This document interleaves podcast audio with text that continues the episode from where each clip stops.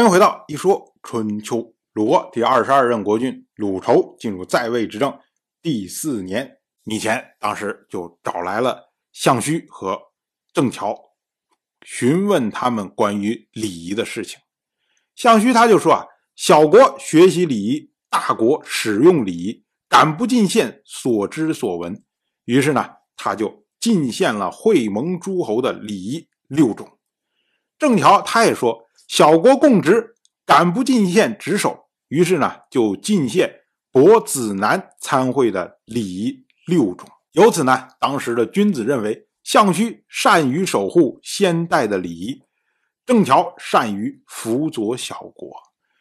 我们要说啊，宋国他以前的先君宋之父曾经称霸诸侯，所以呢，项须进献的是霸主应行的礼数。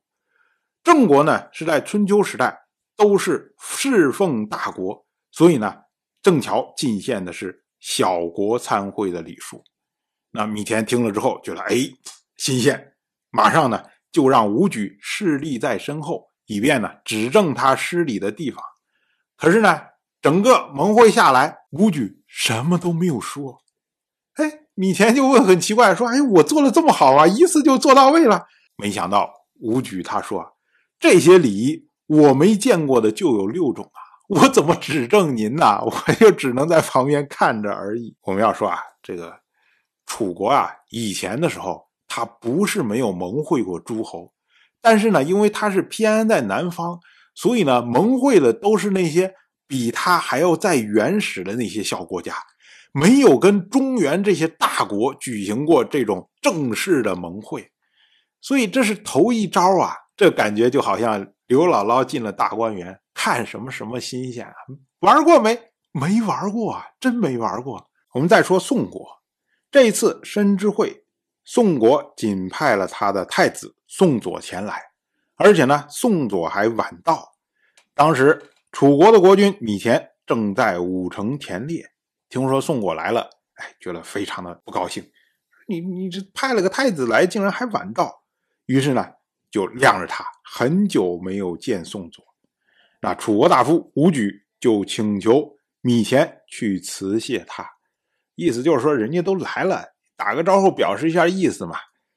于是呢，米钱就让武举前去传话说：“正逢在武城有宗庙之事，寡君会把您的彩礼进献给宗庙，仅以未能及时接见您表示歉意。”我们要说啊，这个春秋时代的国君田猎，他两个目的：一是为了端正法度，二是为了进献神灵。因为田猎有练兵的性质，所以呢，你可以在田猎的过程中端正法度。那田猎打到了猎物呢，不是拿来食用的，而是用来敬奉神灵的。所以呢，以前他说他在武城田猎。是宗庙之事，这个话本身说了没有错，但问题是啊，米田这个人他就是喜欢田猎，这是娱乐性质的，不是为了端正法度、敬奉神灵。所以他说有宗庙之事，这明显是托词嘛。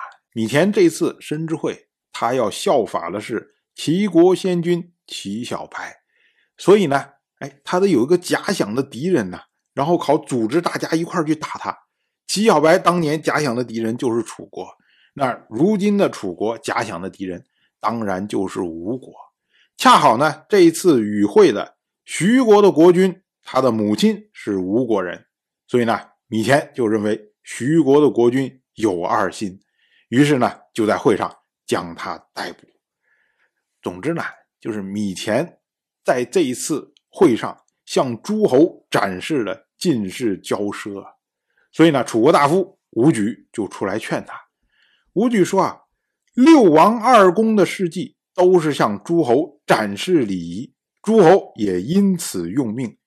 夏桀举行有仍之会，结果有民事背叛他；商纣有离之搜，结果东夷背叛他；西周最后一任天王姬公业有太氏之盟，结果戎狄背叛他。”这些都是向诸侯展示骄奢，诸侯也因此背弃了他们的命令。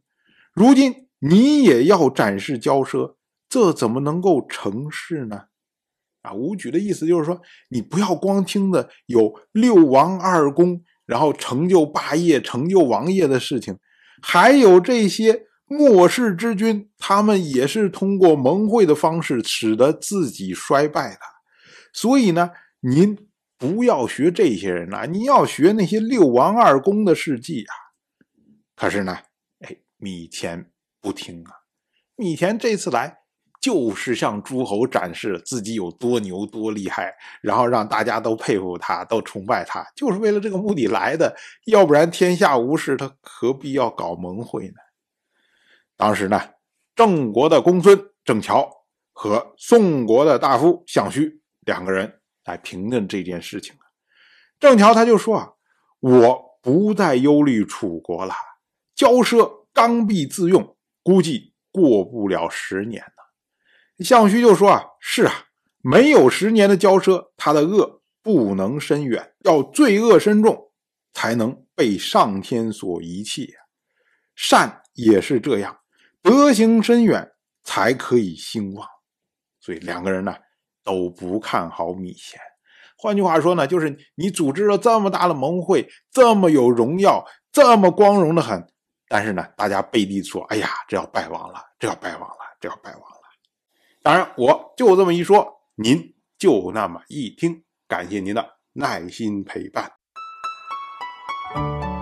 一说春秋的第一本图书《惊泽》已经正式出版，《惊泽》收录了从春秋开篇到郑国国君郑务生去世的春秋故事，加上多篇的番外回声以及年表、人物关系图、春秋经原文等辅助内容，方便大家和音频参照阅读。有兴趣的朋友，快去公众号。一说春秋，看看吧。